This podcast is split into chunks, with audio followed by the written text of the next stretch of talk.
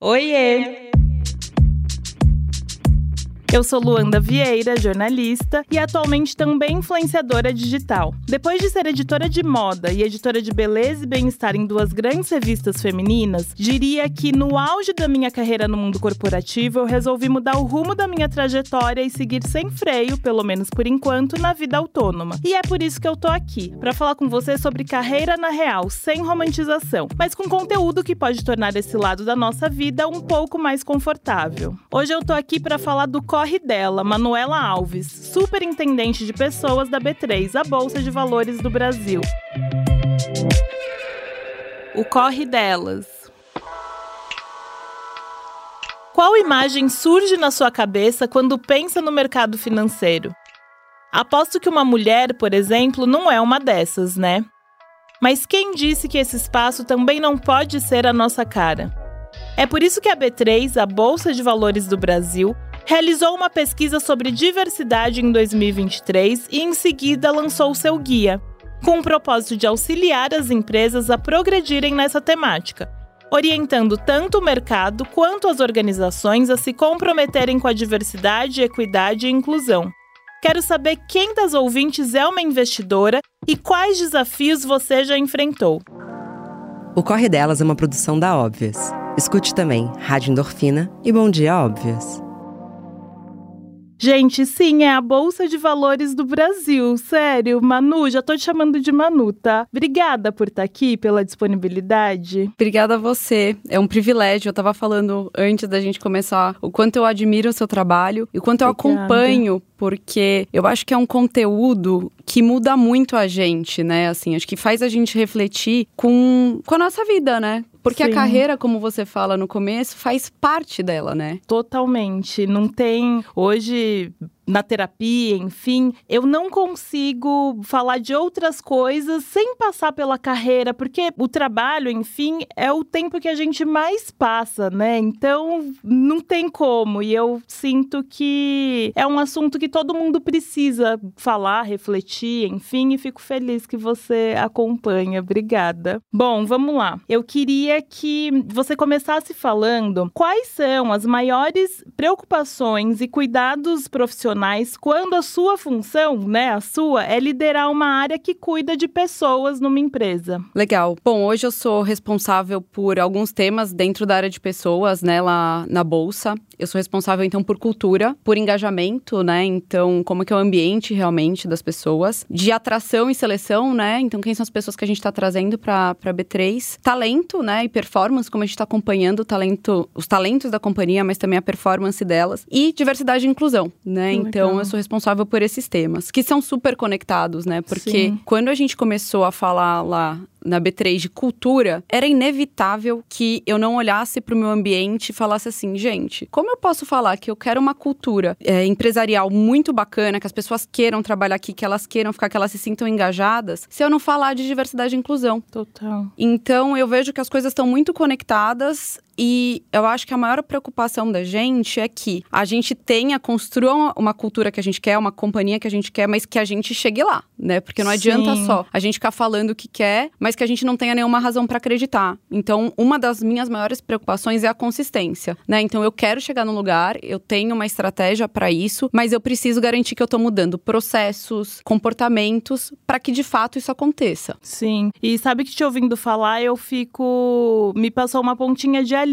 assim, porque é uma empresa grande, é uma empresa que hum, serve de exemplo para outras empresas e saber que de fato vocês estão olhando para isso me dá um alívio, porque eu sinto que hum, é, durante a pandemia a gente viveu esse momento que, ai, precisamos falar de diversidade e inclusão. Aí agora que as coisas retomaram, deixaram de lado esse assunto, sabe? Como se, ah, passou, vamos voltar para o que era antes. Então me dá uma ponta de alívio óbvio te ouvir. E uma outra coisa que eu achei muito interessante foram essas divisões. Eu acho que eu nunca tinha conversado com alguém de alguma empresa que a área de pessoas, RH, tivesse tivessem essas divisões, e acho que isso faz toda a diferença, né, no trato com os funcionários. Sim, porque tem, né, tem áreas. Quando a gente olha para uma estrutura de RH, tem as áreas que elas são mais né, hard, a gente fala, hum. que são remuneração, operações, Sim. né, folha de pagamentos, estrutura, né, que faz realmente acontecer, uhum. né? E aí tem esse, essas áreas, né, que eu inclusive sou responsável, que também olham para esses temas que são mais é, essenciais, né, mais soft. Eles falam soft, tá. mas eu não gosto muito de, dessa palavra, né? Mas são muito importantes. Porque é zero soft, né? É zero soft. Exatamente. Essa é, é, esse é, é exatamente o meu, meu ponto. É zero soft. Mas que são muito relevantes, né? Para o futuro do trabalho. Então, é, eu acho que também é mais recente as companhias, elas uhum. darem tanto né, peso estratégico para a área de recursos humanos. Isso Sim. é uma coisa que eu vejo como evolução desde quando eu comecei a trabalhar, por exemplo. Total, isso é maravilhoso. Eu queria que você contasse, já que você está falando, né, desde que você começou a trabalhar, quanto tempo você está no mercado financeiro uh, e quais são os seus maiores propósitos, assim, trabalhando com cultura e desenvolvimento organizacional? Eu tô no mercado financeiro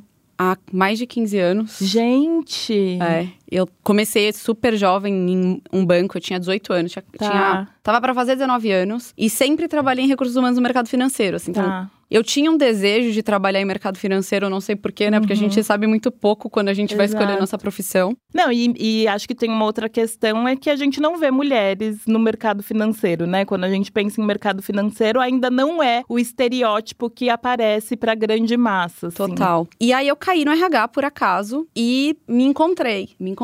Então, fui fazendo minha carreira em vários temas de recursos humanos, né? Fui de outras áreas, como as que eu mencionei, por exemplo, remuneração. É, mas eu me encontrei no que eu faço de desenvolvimento organizacional como um todo. Porque é sobre a gente ter um mercado mais saudável, mais com ambiente mais seguro, com ambientes que são mais engajadores, que as pessoas querem trabalhar, né? Porque de novo, esse é meu ponto. Se a gente passa tanto tempo da nossa vida trabalhando, nada mais justo do que a gente trabalhar num ambiente bacana. Eu vejo essa evolução do mercado de trabalho, claro que hoje muito mais, né? Até porque a nova geração puxa muito mais para isso, para ambientes, para qualidade de vida e a importância da diversidade e inclusão, mas também quando eu ingressei, o mercado já estava evoluindo para esse lugar né? Ele já olhava para isso. Então eu me encontrei nessa área, de alguma forma, é, foi um propósito assim, né? Então como que eu posso impactar a vida de pessoas? Porque além do que elas estão vivendo aqui, elas levam para casa. Sim, né? exatamente. Então se você vive feliz no ambiente de trabalho, e é claro, né, não dá para romantizar como você sempre uhum. fala que é uhum. todo dia que a gente vai estar tá feliz, não. sempre, que nada vai acontecer que não é bacana, é o que vai chatear a gente, mas assim, eu levo isso para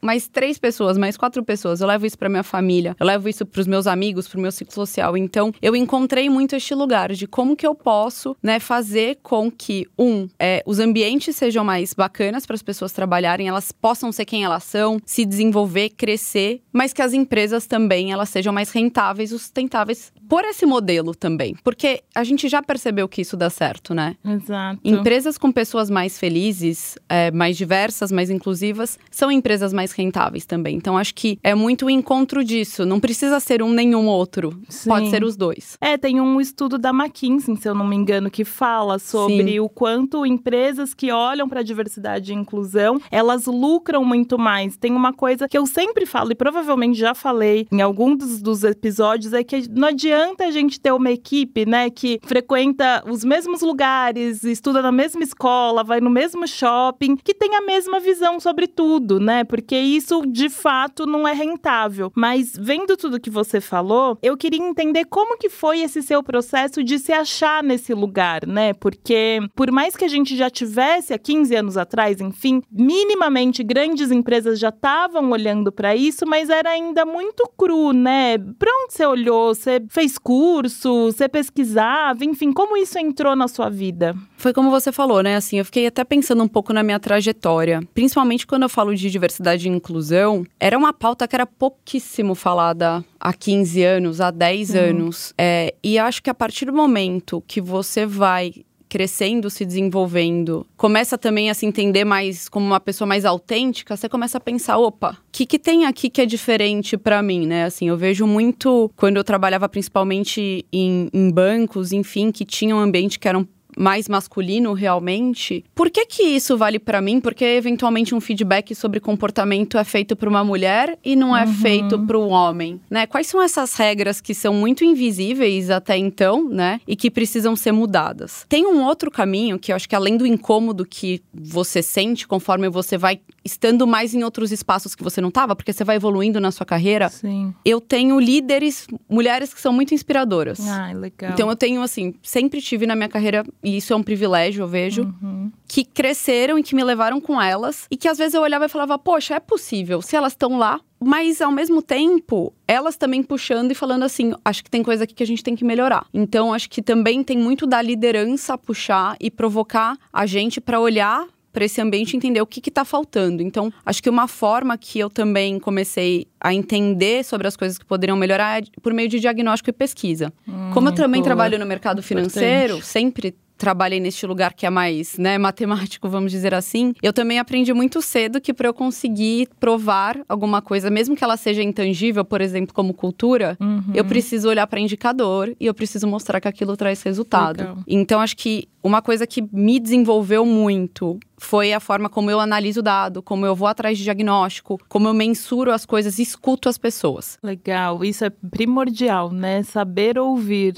Eu acho primordial. Você tocou num ponto que é a questão de gênero, e eu acho muito importante porque hoje, quando a gente fala de diversidade e inclusão, as pessoas viram os olhos porque acham que a gente está falando só sobre raça, né? E tem vários pontos aí. Eu entendo, eu principalmente, que a raça é de fato a questão mais urgente que a gente precisa resolver, né? Quando a gente olha para a população negra e indígena no Brasil, mas existem N outras questões dentro de diversidade e inclusão. E eu queria que você me falasse um pouco de como é a sua experiência sendo mulher no mercado financeiro. Bom ponto. Bom, foi, foi como eu falei, assim, acho que as coisas mudaram muito. Desde o ambiente muito básico de coisas que aconteciam anteriormente, que a gente achava que era normal, mas que hoje a gente nomeia como assédio. Sim. Né? Então tem todo realmente uma mudança no ambiente e tem uma mudança que foi fundamental, que foi da sociedade. E aí eu uhum. acho que pode ser de diversas formas, né? Acho que 2020 teve um marco, né, muito, muito grande, principalmente na discussão racial nos Estados Unidos Unidos, que trouxe uma perspectiva completamente diferente para as empresas. E tem também o lado dos investidores de estarem olhando mais para ISD. Então, essa pauta, ela também ela é puxada, né, de alguma forma, pela sociedade, né? Eu, eu falo, diversidade e inclusão sempre existiu, não é nada novo. Hum. Mas a pauta, ela traz nova, trouxe novas perspectivas a partir do, dessas mudanças que aconteceram na sociedade, porque a empresa também é reflexo da sociedade, ou deveria ser. Total. Dos investidores, do mercado como um todo, que faz com que essa pauta, ela vá, né, para uma luz ali, que fique um holofote nela e a gente comece a discutir. Então, esses marcos também foram muito importantes para que a gente trouxesse outros argumentos, né? Então, como mulher, principalmente no mercado financeiro, o que eu vejo é o seguinte: como às vezes você vai avançando na sua carreira e você chega numa posição de liderança, as pessoas falam: "Ah, mas você chegou lá", né? Como que tem preconceito com mulheres se você chegou lá? Nossa, mas só você sabe como você chegou lá, né, entre aspas. E porque não tem outras. É. Né? Eu é. acho que esse é o ponto, né? Porque não tem mais diversidade. Então, começa uma discussão diferente do que a gente estava acostumado a ouvir, que era muito, ah, mas tem, que é a história do negro único, né, Luanda? que você também exatamente. deve ter ouvido a sua vida inteira. É. Que é por que, que a gente está falando disso se, se as pessoas querem, elas chegam, que é, o tal, é a tal da, da, meritocracia. Então a gente abre uma porta para a discussão de diversidade e inclusão, e de inclusão de gênero, principalmente, que muda um pouco, né? Então, trazer à luz que não é só isso, né?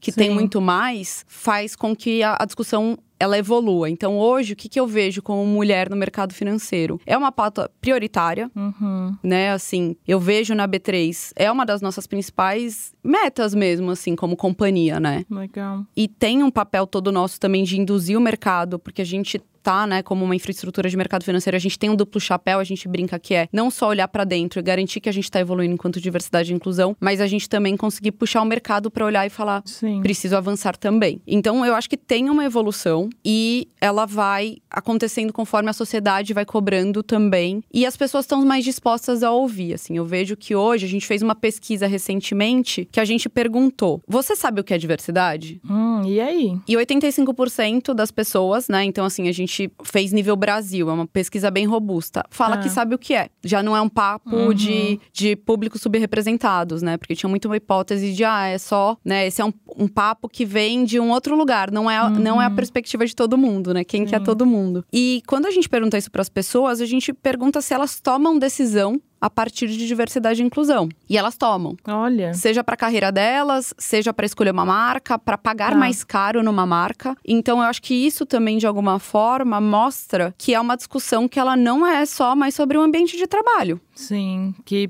engloba toda a vida, né? E é mais um momento que me deixa aliviada de ter essa noção de que as pessoas estão olhando para isso de fato, porque sem os números, né? E acho que essa sua fala é essencial, que a gente precisa de números para entender, né, como as coisas estão fluindo. Mas eu que não tinha esses números, eu tinha a sensação que diversidade e inclusão era um tema para minorias, sabe? Que apenas as minorias estavam preocupadas com isso. E eu acho que essa pesquisa diz o quanto estamos avançando, né? Que esse assunto é problema de todo mundo, de fato. Isso é incrível.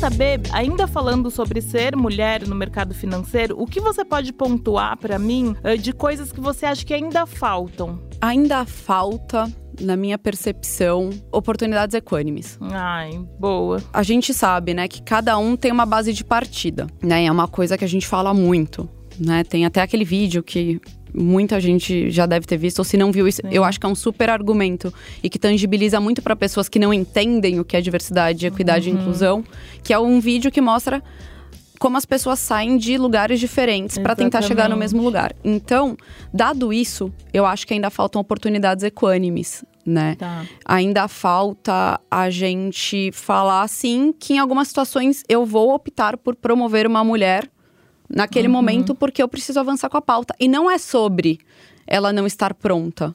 E não é sobre ela não performar. É sobre eu dar uma oportunidade, né? Exatamente, exatamente. E aí, como empresa, eu concordo completamente, assim, inclusive eu passei por uma situação quando eu trabalhava no mundo corporativo, que era a, a empresa que eu trabalhava tinha várias ações de diversidade, principalmente é, relacionada à comunidade negra e tal, e chegou um momento que hum, o RH foi hum, queria dar uma mentoria para pessoas negras, que era justamente para tirar essa coisa de que tipo, ai não, não tá preparado, só tá crescendo porque ai é negro e agora a empresa quer valorizar as pessoas negras, então colocava todo mundo num mesmo lugar de conhecimento, de fato, né?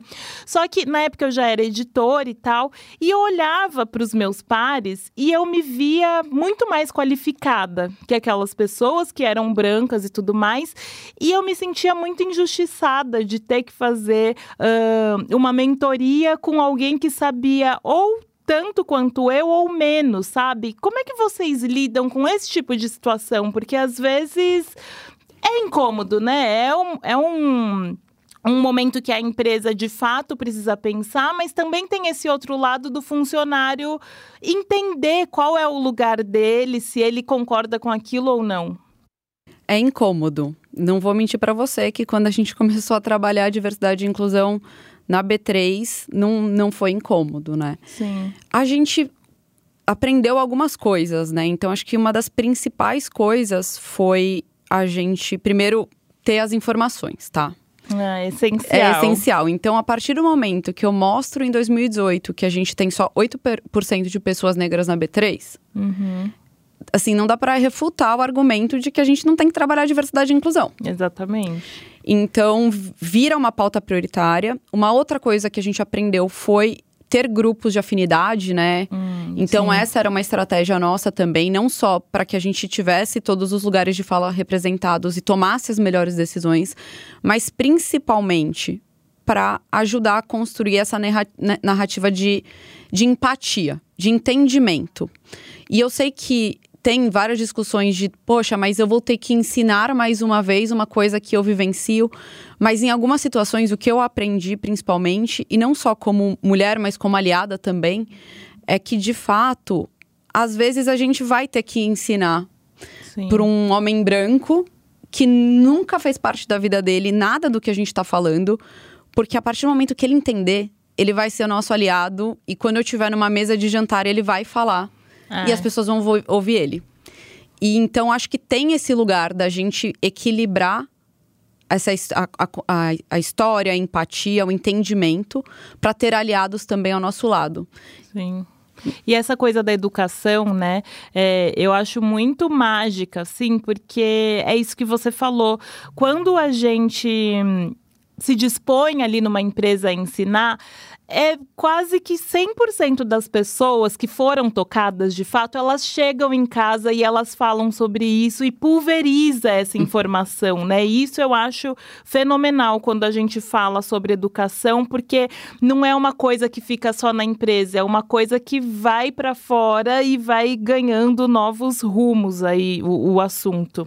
Não, total. E isso apareceu na nossa pesquisa também. E eu estava pensando nisso hoje de manhã que 84% das pessoas que são líderes, uhum. elas entendem a pauta de diversidade e inclusão.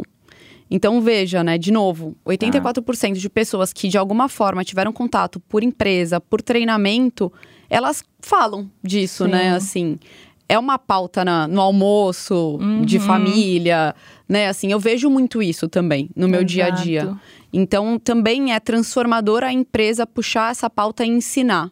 É, é. E eu acho que é essencial os líderes de fato estarem alinhados em relação a isso, porque de certa forma é dali que tudo parte, né? Assim, uh, quem está ali crescendo na carreira, almejando chegar numa liderança, inevitavelmente olha para quem está acima e reflete esses comportamentos, né? Então acho essencial quando a liderança está alinhada. E você liderou o lançamento do Guia de Diversidade, né, que foi lançado em maio desse ano na B3. E eu queria saber em que consiste esse guia exatamente, o que, que a gente encontra nele? Legal. A B3, como eu falei, a gente tem um papel né, de indutor. Então a gente tá na nossa jornada interna de diversidade desde 2017, mais ou menos, que foi quando a gente virou B3, porque a gente veio de uma fusão de empresas. Tá. E a gente começou a falar de diversidade, a gente fez censo, a gente fez o passo a passo para a gente avançar até aqui, né? Então, foi o que eu falei no começo, né? Assim, a gente gosta de consistência para a gente falar, falar das coisas para fora. E como a gente tem esse duplo papel de, de induzir o mercado a ter as melhores práticas, né? Seja por meio de educação, de compartilhamento, de troca, mas também de alguns mecanismos que a gente coloca realmente dentro do mercado financeiro para a gente avançar na pauta, a gente percebeu que a gente tinha uma oportunidade de também contar para as empresas a nossa jornada, nossos erros, nossos acertos e conversar com outras empresas que a gente sabia que tinham evoluído também. É, e esse, esse guia ele tem como objetivo principalmente ajudar as outras empresas a evoluírem, porque a gente vê o movimento das empresas atuando nessa questão e precisando realmente de ajuda, porque cada um tá muito num lugar de maturidade, né? Então, não tô uhum. falando que a B3 chegou lá, a gente tem um monte para evoluir. Uhum. Mas visto que a gente conseguiu evoluir nesses últimos anos, aprendendo, acertando, errando em algumas situações, a gente quis ajudar as outras empresas a avançarem na pauta também. Legal, é essencial. É... Eu queria, você comentou do estudo que vocês encomendaram e tal, eu queria que você destacasse mais alguns uh, desses resultados e tal, porque porque, enfim, me interessa pessoalmente e eu acho que é muito legal a gente ter acesso a mais dados em relação à diversidade e inclusão. Legal. Essa pesquisa a gente fez exatamente por isso, porque tem N argumentos para você é, avançar em diversidade e inclusão. O primeiro deveria ser porque, né, Sim, é o certo. Exato. É o certo. E a gente sabe que tem outras pessoas que entendem de qualquer outra forma. Então, é, às vezes a gente se encontra com, com o papo da meritocracia e às vezes você tem que falar, beleza, é meritocracia. E você vai uhum. ensinando a pessoa, né? Acho que, que que existem N formas, mas tem uma forma que a gente acredita também que, visto que é comprovado que diversidade e inclusão não é um fim, ela é um meio, uhum. inclusive para as empresas serem mais é, prósperas, né? Sim. né? Para as pessoas serem mais engajadas, né? Tem um monte de indicador que, inclusive, é intangível, seja atração, retenção de funcionários. Isso mexe também no, no business, né? Sim, Então, a gente fez essa pesquisa, a gente encomendou essa pesquisa, é, a gente descobriu, né? Que sete em cada dez pessoas, por exemplo, acreditam, né, que que, que, que é papel das marcas apoiar a diversidade e inclusão.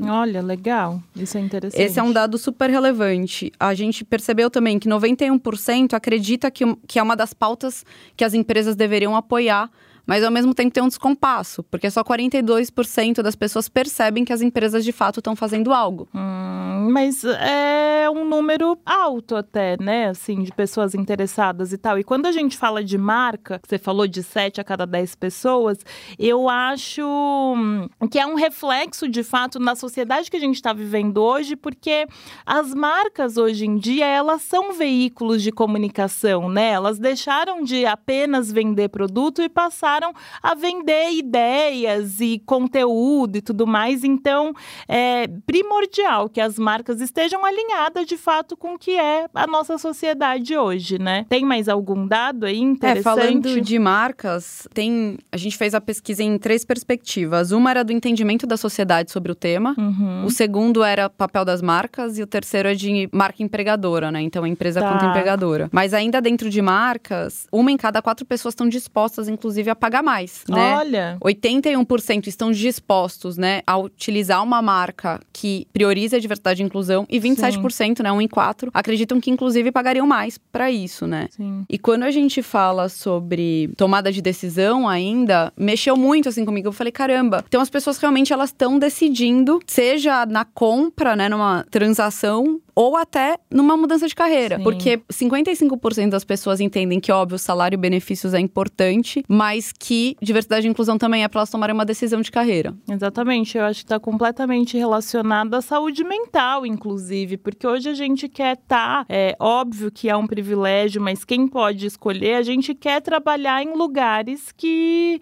estejam de acordo com as nossas visões, né, os nossos objetivos, nossos princípios, enfim. Mas esses dados dados também me levam a crer que é muito reflexo do que é a Gen Z hoje, né? Essa geração Z que de fato ela quer se ver no que ela está consumindo. Ela não vai comprar de uma empresa que não tem valores de sustentabilidade, diversidade e inclusão, enfim. E eu vejo que é a partir dela que a gente tem evoluído como sociedade, sabe? A gente tem olhado para a geração Z e aprendido aprendido com esses assuntos. E aí, quais são as possíveis mudanças que esse estudo gera no seu trabalho, no dia a dia? No dia a dia, ajuda a gente a continuar induzindo o mercado para que eles também se movimentem e tenham empresas mais diversas e inclusivas, né? Continuem caminhando nas suas jornadas. Então, uhum. de alguma forma, dá mais visibilidade, chancela os esforços que a gente tem feito para que o mercado também caminhe para esse lugar. Eu vou te dar um exemplo. Ano passado, a gente lançou uma consulta pública, né? Que é, na verdade, uma audiência pública que é quando você quer consultar alguma mudança que você vai fazer, né? Então, a nossa era sobre a regra de listagem de empresas na, na bolsa, né? Porque tá. a gente lista as empresas lá para que elas possam oferecer suas ações. E a gente fez uma audiência pública que a sociedade inteira pode, participar, então não são só as empresas, que era mudando criando uma regra de listagem, que era assim: ou as pessoas nos seus conselhos, né, as empresas, desculpa, nos seus conselhos de administração ou nas suas diretorias estatutárias deveriam ter ao menos duas diversidades, né, duas pessoas uhum, diversas. Tá. E a gente lançou isso e é claro que muita gente fala caramba, que legal, que evolução, é papel de vocês, porque imagina, se você não tem, né, a gente coloca uma regra no mecanismo que chama pratique ou explique. Ou seja, a empresa pratica, né, ou ela tem realmente uhum. diversidade nesses cargos de alta administração, ou ela explica explica porque ela não tem. Nossa, e como é que explica, né? Como porque, é que explica? Como é que explica o que eu não tenho? Porque antes tinha muito uma. Uh, a desculpa era, ai, mas eu não conheço, não tem no mercado, né? E hoje a gente está cheio de consultoria que pode apontar esses perfis e assim, quem procura acha, né? Quem procura acha, total. Então tem esse, essa audiência pública que a gente fez ano passado para ouvir. E é óbvio que tem de tudo, né? De novo. Então, ah, poxa, mas por que, que vocês estão pedindo isso? Isso até eu quero mais, né? Então uhum. tinha de tudo. E a gente acabou mudando e até deixando ela melhor, vamos dizer assim, para diversidade e inclusão, porque antes a gente podia acumular duas diversidades da mesma pessoa e agora não. É tá. ou no tá. mínimo uma mulher e ou um outro público subrepresentado. Eu tô falando tá. de pessoas negras, indígenas, uhum. pessoas com deficiência, LGBT. Então, isso foi aprovado pela CVM, né, esse ano, e a gente coloca. Então, a partir de 2026, todas as empresas que estão listadas hoje na B3, uhum. elas vão passar pelo Pratique Eu Explique, né? Então, elas têm um tempo para se adequar, porque a gente sabe, Sim. né, com dados também, que não é toda empresa que tem é. mulheres pessoas negras, pessoas com deficiência, LGBT nesses cargos de alta administração, para ou explicar, né? Então tem esse período e também quem lista a partir de agora já também entra no Pratique Eu Explique tem um ano para. Nossa, isso é maravilhoso, isso é maravilhoso, porque, enfim, é só vocês darem um Google aí para saber quais são as empresas listadas, mas a gente está falando de empresas gigantescas, né? E que isso muda muito ansiosa para 2026. Estou ansiosa.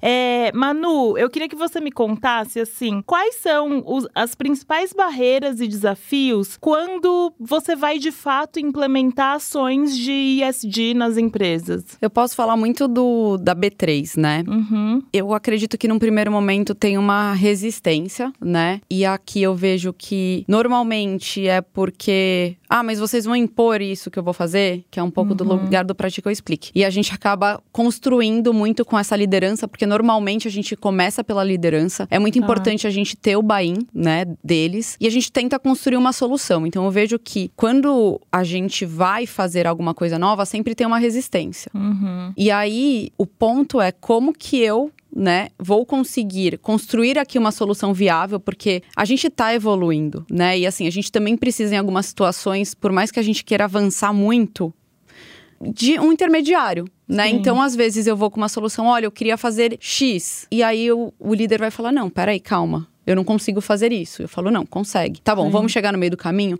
E às vezes é difícil, porque eu fico nesse papel de líder de diversidade e as pessoas que estão, né, nos núcleos de afinidade, eles perguntam, pô, mas a gente quer mais. Eu falo, gente, calma. Vamos aos poucos, a gente tá evoluindo, a gente não vai deixar de evoluir.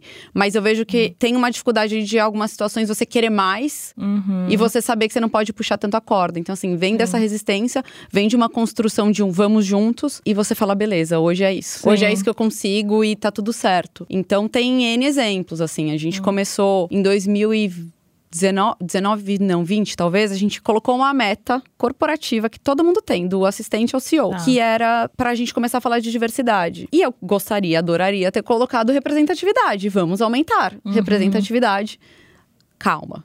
Vamos falar de ambiente primeiro, né? Então eu vejo que para diversidade e inclusão, que também é uma lição aprendida no, né, no corporativo, é não adianta também eu começar a contratar pessoas se eu não tenho um ambiente e se eu não Nossa, tenho oportunidades econômicas. Então tem um, tem todo um passo a passo aqui que, pra gente que acredita muito na pauta e que quer que tudo avance, Sim. às vezes é muito dolorido. Você fala, beleza, vamos voltar é. dois passos. Mas, por exemplo, a gente teve depois, nos anos seguintes, sim, essa meta de representatividade, a gente alcançou e a gente avançou. Então, acho sim. que isso também é legal da gente ver e entender que as coisas acontecem no, seu, no tempo. Total. É, essa coisa é primordial de ambiente, assim. Eu lembro que quando, na empresa que eu trabalhava, a gente começou a falar sobre diversidade, inclusão de pessoas negras, eu ficava extremamente preocupada, assim. Eu falava para minha CEO na época, eu falava, Dani, a gente não tem a menor condição de receber uma pessoa negra aqui que não tenha vindo do mesmo lugar educacional que eu, por exemplo. Porque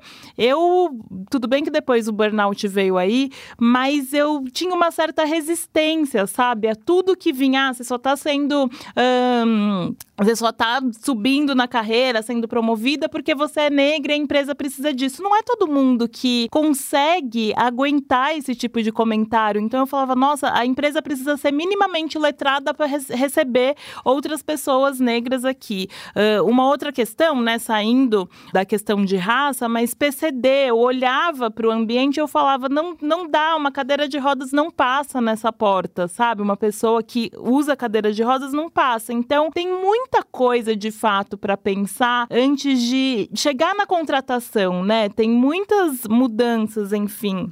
E agora eu queria falar um pouco sobre saúde mental, porque assim, o que o seu trabalho dia a dia é zero soft, como a gente falou ali no começo, e eu queria saber eh, o que, que é autocuidado para você, porque na pandemia, por exemplo, a gente viu que teve um aumento da busca pela, pela palavra autocuidado, né? Foi uma coisa que todo mundo começou a falar e tal, e hum, a gente via o autocuidado como uma coisa única, e hoje a gente sabe que cada um um tem o seu momento de autocuidado, ah, seja lendo, fazendo skincare, enfim, qual que é o seu autocuidado? O meu é estar tá perto de pessoas que me levam para cima. Ai, é essencial, né? É, eu tá assim, num dia super impostora, pensando, gente, o que, que eu tô fazendo aqui? Será que eu sou capaz disso? E meu time falar: o que, que você tá se questionando? Você inspira, você tá ajudando a gente. Olha o que a gente tá fazendo nessa companhia. É, então, eu acho que estar próxima de pessoas que que cuidam de você também de alguma forma, é, para mim faz muito sentido, assim. Às vezes também, né? Falar de diversidade cansa. Sim, é exaustivo. E às vezes eu tô em lugares, né, pessoais mesmo, assim, núcleo familiar, e, e o meu marido fala, porque o meu marido aprendeu muito, né? Assim, não teria nem como ele que casar legal, comigo se é. ele não, não acompanhasse. ele fala, mas você não vai falar? Você não vai. Eu falei, amor, hoje eu não vou falar. Escolher não falar é o é maior isso. autocuidado, acho, sabia? Eu também acho. Às vezes, assim, não vale a pena. Uhum a pessoa não tá genuinamente interessada no que você tá falando. Sim. E você não é obrigado a falar. É. E aí eu falo, ó, se você quiser, você fala. E aí eu, eu gosto do, dos aliados neste momento, porque é isso. Sim. Porque a partir do momento que eles também estão com você, você também dá um descanso de toda hora Exato. ter que falar alguma coisa. Não é só nas suas costas, né? Nossa, esse ponto para mim é essencial. Escolher não falar. Eu também sou muito cobrada em assuntos específicos, sabe? Quando tem alguma coisa em pauta sobre raça e tal. As pessoas pessoas me mandam, Lu, você não vai falar e tal. E no começo, quando eu pedi demissão, virei influenciadora, eu falava sobre tudo. Porque, de certa forma, é uma forma também de você crescer mais rápido nas redes, enfim, porque aquele conteúdo viraliza e tudo mais. Mas a que custo, né? Custa a nossa saúde mental ficar se desgastando ali com um assunto que é isso, as pessoas não necessariamente estão genuinamente querendo saber. Então, nossa, eu sou desse time também. Você consegue perceber quando o seu corpo não responde mais ao trabalho? Assim, você tá ali, você tá precisando render, mas seu corpo tá dizendo que não e tal. Você sabe e você respeita isso? Hoje em dia, sim. Hoje em dia eu tenho muita, muito esse autoconhecimento do meu corpo, de saber que não vai adiantar eu ficar ali horas e eu só preciso ir para casa, tomar um banho e dormir e amanhã é um novo dia, assim. Então hoje em dia eu consigo respeitar mais. Sim, é autoconhecimento isso, né? Enfim, você cuida de pessoas, né, na empresa, e eu queria saber quem cuida de você, como que você cuida da sua saúde mental? Eu gosto muito de exercício, então eu amo seu show ah, ansiedade. Show ansiedade é tudo, gente é do tudo. céu. Não, às vezes eu tô, sei lá, que também pode gerar, né, uma ansiedade, mas quando eu vejo, hum. por exemplo, que você foi e falou, ó lá, tá vendo? É, eu tenho que ir é por isso, né? Não é nem é. pela cobrança de, ai, tem que fazer uhum. alguma coisa. Eu gosto muito de fazer exercício, então tá. isso com certeza é uma forma de eu cuidar de mim e de ter tempo de qualidade, assim, com, com as pessoas que eu amo, assim. Sim. Com meus amigos, as minhas amigas. Então, eu tenho amigas que, às vezes, eu tô passando por uma situação eu nem quero explicar porque eu falo, ai, olha, é isso. Então, assim, eu tenho também uma, uma rede de apoio que cuida. E, de novo, eu tenho um super privilégio de ter líderes mulheres que são muito Legal. incríveis e que cuidam também. Isso é então, é elas me conhecem tão bem que elas vão olhar para mim um dia e vão falar: "Ih, Manu, o que, que você tem? Vai para casa". Ah, né? isso é demais. Então, elas cuidam também. Boa. Manu, e para finalizar, a gente sempre faz um bate-bola jogo rápido. Vamos lá. Vamos lá. Sua família entende o que você faz? Com diversidade e inclusão, com certeza entende. o que, que é liberdade para você? Trabalhar com o que eu gosto, sabia? É, é, poder escolher trabalhar com o que eu gosto numa empresa que valoriza sim, as coisas sim, que eu acredito. Sim.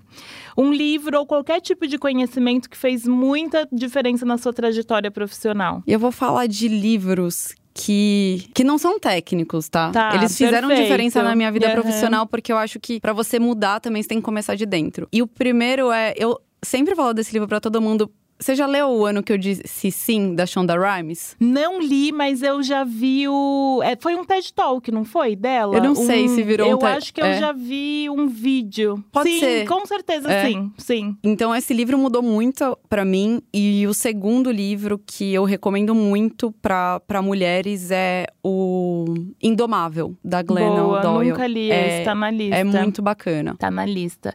E você falou da Shonda, eu preciso rever esse vídeo, inclusive, porque é muito inspirador, né? Muda, assim, cada vez que eu assisto, me vem um insight diferente de como eu me trato, de fato, sabe? Muito bom. E mais uma vez eu quebrando o bate-bola.